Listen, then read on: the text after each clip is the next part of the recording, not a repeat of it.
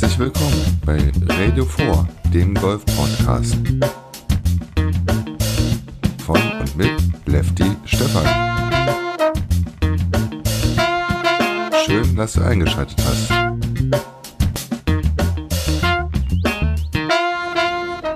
Heute habe ich mich auf den Weg zu einem Mediziner gemacht, der sich mit ganz besonderen Leiden der Golfer beschäftigt.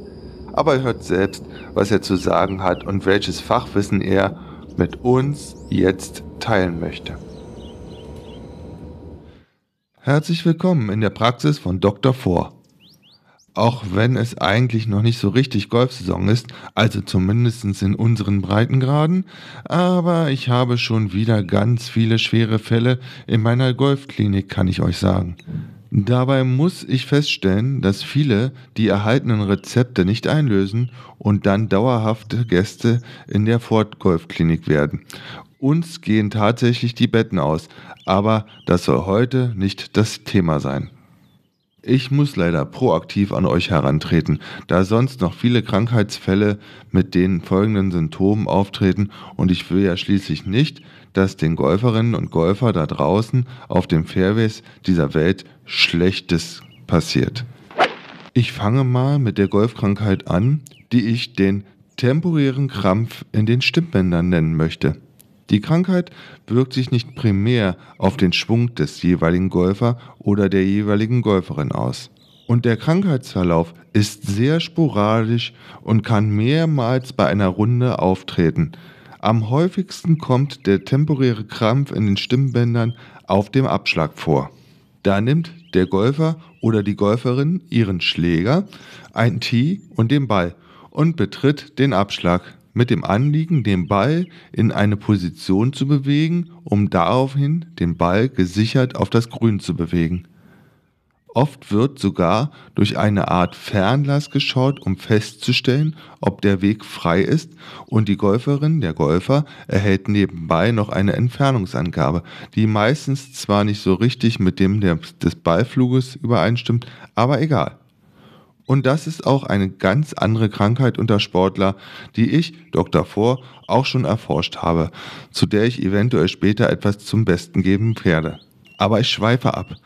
Also, die Golferin, der Golfer, betritt den oft erhöhten Abschlag und steckt das Tee in den Rasen. Daraufhin platziert sie oder er den meist weißen Ball auf die tellerförmige Oberseite des Tees und stellt sich parallel zu selben mit dem Golfschläger auf. Dann wird die richtige Richtung fokussiert und mit der geballten weiblichen und männlichen Power wird der Ball in die Luft befördert und einen Bruchteil einer Sekunde nachdem sich der Golfball auf den Weg gemacht hat, tritt der temporäre Krampf der Stimmbänder auf. Das passiert immer dann, wenn, warum auch immer, der Golfball sich nicht in die gewünschte Richtung bewegt, die wir im Vorfeld mit dem Fernlass auserkoren haben, sondern wenn sich der Ball mit voller Wucht in die Richtung von anderen Golfern bewegt. Wie die Gewehrkugel eines Snipers zischt der Golfball durch die Luft in Richtung eines Golfers und dem Menschen auf dem Abschlag bleibt durch den plötzlichen auftretenden Krampf nicht mehr die Zeit, einen Warnruf auszustoßen. Der Krampf lässt die Stimmbänder auch genauso schnell wieder los, wie er sie für sich eingenommen hat, spätestens wenn das Unheil passiert ist oder der Golfball irgendwo auf dem Platz zur Ruhe gekommen ist, wo er keinem Schaden anrichten konnte. Nach einer Studie, die ich über sieben Jahre auf Golfplätzen vorgenommen habe, handelt es sich bei dem temporären Krampf der Stimmbänder um eine Krankheit, die jede Gattung Golfer befallen kann. Deshalb werden Golferinnen und Golfer bei ihrer Platzreife, dem Führerschein für den Golfplatz, mit einem Wort ausgestattet, was sie bei diesen Querschlägern nutzen sollten. Das Wort lautet vor. Friedrich, Otto, Richard, Emil. Kann aber nur zu den gefährdeten Golfern gerufen werden, wenn der Krampf nicht auftritt. Das ist natürlich klar. Aber was steckt hinter diesem Wort? Vor ist beim Golfsport ein Warnruf, der immer dann möglichst laut zu rufen ist, wenn ein geschlagener Ball einen anderen Spieler gefährden könnte. Dieser weltweit gültige Ruf hat seine Wurzeln angeblich im militärischen Bereich. Bereits im 16. Jahrhundert sollen englische Soldaten mit dem Ruf Beware before einander vor Gefahren gewarnt haben. Aber was können wir jetzt tun? Damit Ihnen in dieser Saison der temporäre Krampf der Stimmbänder nicht auf der Golfrunde ereilt, habe ich ein paar medizinische Vorkehrungen zusammengestellt. Punkt 1. Gehen Sie nicht mit ungeölten Stimmbändern auf den Golfplatz. Soll heißen, trinken Sie vor der Golfrunde und natürlich auch während der Golfrunde ausreichend. Denn es kann durchaus sein, dass dieser Krampf vermehrt bei trockener Kehle auftritt. Anmerkung von mir, aber verzichten Sie zur Ölung der Stimmbänder auf hochprozentiges, eventuell harzfarbiges Getränk, was im Mutterland des Golfsports gerne genossen wird. Dieses Getränk kann dazu führen, dass Ihr Urteilsvermögen eingeschränkt wird und dann ist das golferische Chaos vorprogrammiert. Kommen wir zu Punkt 2. Teilen Sie vor der Runde Ihren Flightpartnern ruhig mit, dass Sie unter dieser Krankheit leiden. Sie werden Sie bestimmt unterstützen, wenn Ihnen so ein Querschläger unterläuft und ebenfalls vor ausrufen.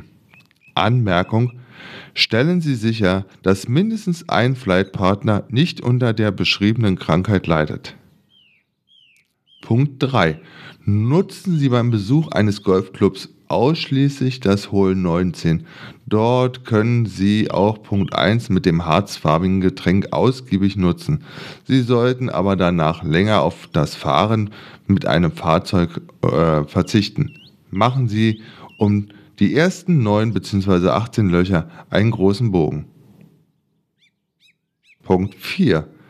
Wenn meine Tipps nicht helfen sollten, dann sehen Sie zu, dass Sie lieber schnell den Golfplatz verlassen und sich vielleicht eher mit Minigolf oder Schach beschäftigen. Anmerkung von mir, egal was Ihnen Ihr Pro in der Trainingsstunde sagt, er kann diese temporäre Verkrampfung nicht heilen, da er zwar ein Ballflüsterer, aber kein promovierter Arzt ist.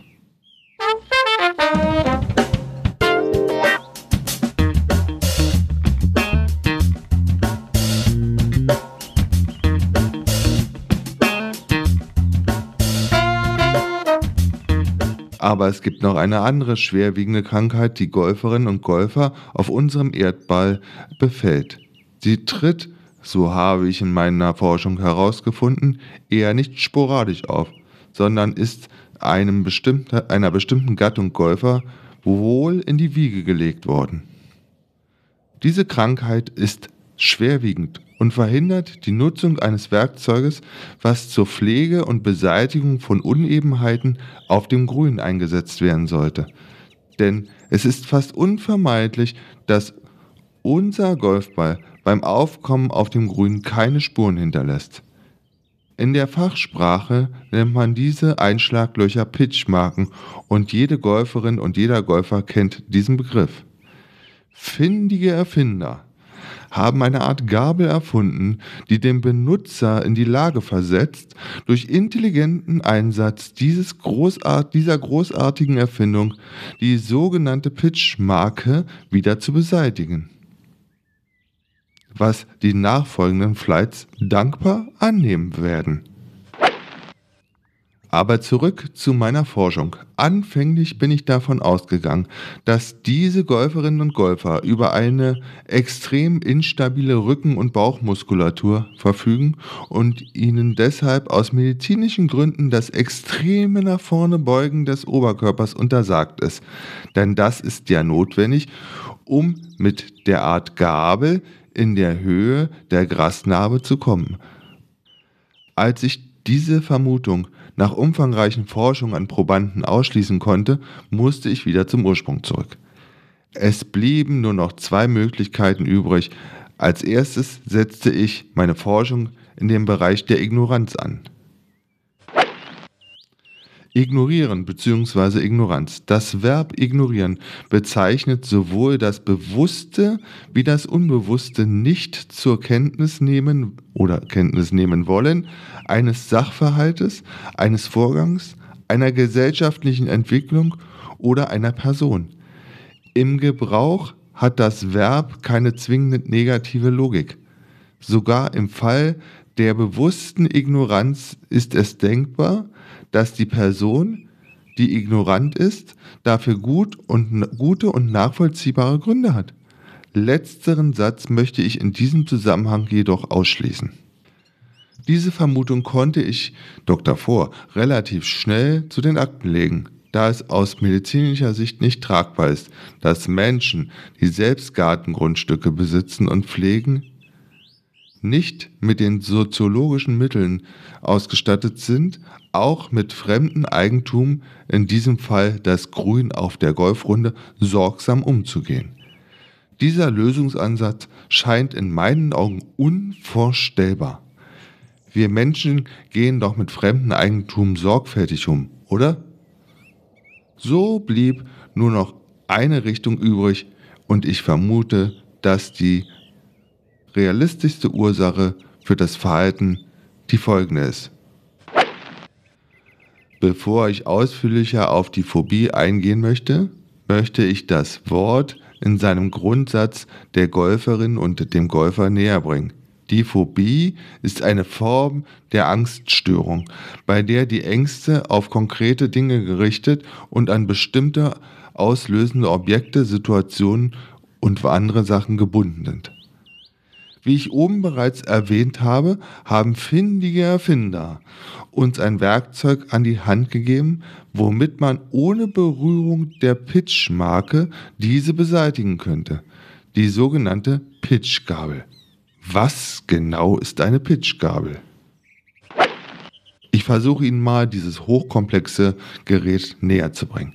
Eine Pitchgabel, auch Pitchfork oder Divot Tool genannt, ist ein Hilfsmittel beim Golfsport. Es dient dazu, durch senkrecht aus großer Höhe auf das Grün auftreffende Bälle entstandene Vertiefungen, die Pitchmarken, im empfindlichen Rasen auszubessern. Beim Golf werden aus geringer Entfernung in Richtung Loch geschlagene Bälle aus taktischen Gründen im hohen Bogen gespielt, das nennt man Pitch, um zu vermeiden, dass der Ball über, das kurz, über die kurzgeschorene Zielfläche, das Grün, innerhalb derer sich das Loch befindet, hinausrollt. Aufgrund dieser Spielweise entstehen im Grün oft Dellen, die, falls sie nicht repariert werden, die intensive Pflegefläche um das Loch uneben machen und damit das Einlochen des Balls, das sogenannte Putten, bei späteren Runden erschweren würden. In solchen Fällen ist der Spieler verpflichtet, die Delle auszubessern. Dazu sticht er mit einer wenigen Zentimeter großen zweizackigen Gabel rund um die Delle leicht schräg in den Rasen und drückt den Kopf der Pitchgabel zum Pitchloch, wobei die Grasnarbe gebrochen wird. Dies wird mehrmals rund um das Pilzloch wiederholt. Dabei entsteht eine pilzartige Auswölbung, wo vorher das Loch war. Der gesamte Grund um das Pitchloch wird so großflächig gelockert. Mit dem Putter wird dieser Pilz wieder eingeebnet und es bleibt meist keine sichtbare Spur zurück. Oft kommt es zur falschen Anwendung der Pitchgabel. Dabei wird versucht, das Loch nach oben zu heben. So entsteht aber ein Hohlraum. Das Pitch ist instabil und meist auch noch gut erkennbar. Ich kann es nicht belegen, aber die Erfinder der Pitchgabel müssen schon in der menschlichen Frühgeschichte auf die Phobie aufmerksam geworden sein und diese für unheilbar gehalten haben, denn ansonsten hätten sie nicht diese Gabel erfunden. Ich vermute aber, dass sich die Phobie auf das Werkzeug in diesem Jahrtausend ausgeweitet hat. Das heißt, Unmengen an Golfer können aufgrund ihrer Pitchgabelphobie die Löcher auf dem Grün nicht beseitigen. Meine unzähligen Golfrunden und meine Kreuzschmerzen, die mit dem ständigen Bücken verbunden sind, haben gezeigt, dass egal wo man Golf spielt, diese Phobie weit verbreitet ist. Einige Probanden habe ich auf die Nut Nichtnutzung des Werkzeugs angesprochen und habe fast immer dieselbe Antwort erhalten. Ich habe doch für die Golfrunde bezahlt. Daraus ziehe ich den medizinischen Schluss, dass diese Golferinnen und Golfer unheilbar krank sind. Oft tritt diese Krankheit mit weiteren Symptomen gemeinsam auf. Dazu zählt Ignoranz und Selbstüberschätzung. Bei diesen Menschen muss selbst ich die Waffen strecken und mich geschlagen geben. Bei allen anderen Golferinnen und Golfer, die womöglich an einer temporären Phobie leiden, habe ich die Hoffnung noch nicht aufgegeben und ich rate dem Platz Sheriff der Golfanlage vermehrt nach dieser Erfindung der Pitchgabel nachzufragen.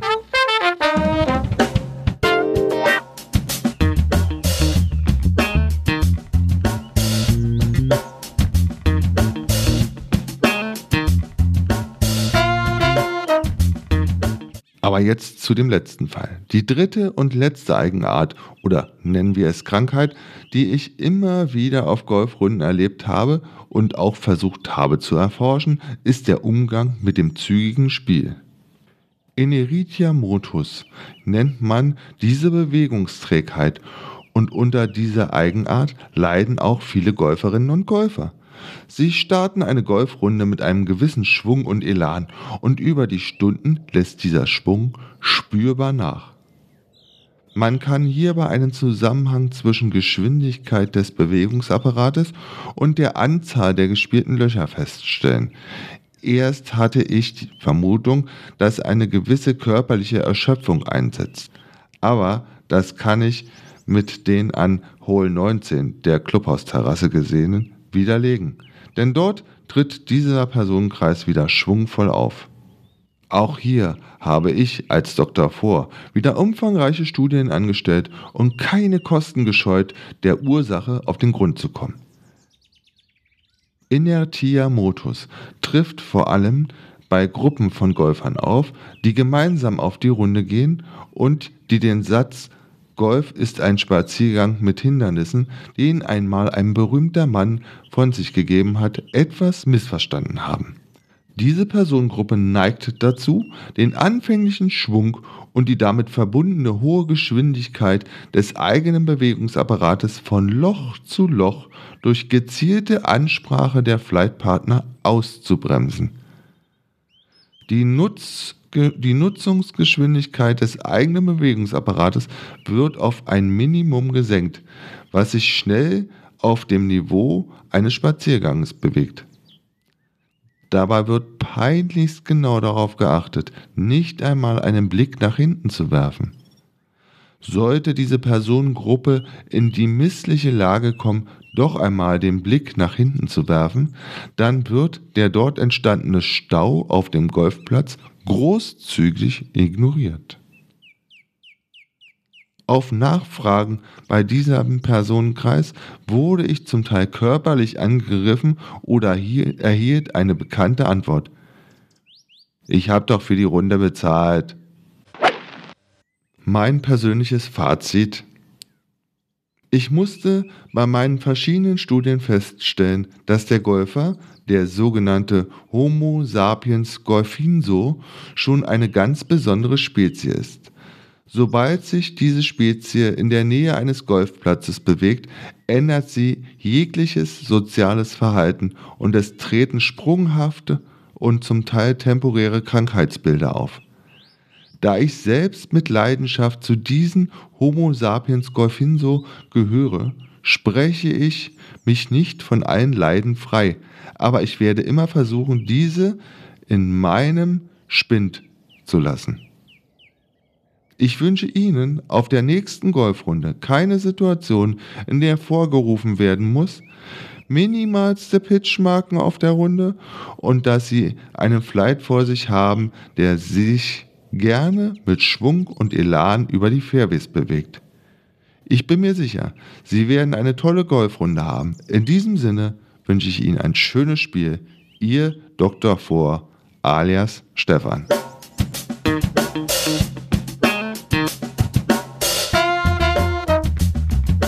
Das war eine neue Episode vom deutschsprachigen Golf-Podcast Radio 4. Dir die Folge gefallen hat, dann würde ich mich über eine Rezension bei iTunes und den ein oder anderen Stern sehr freuen.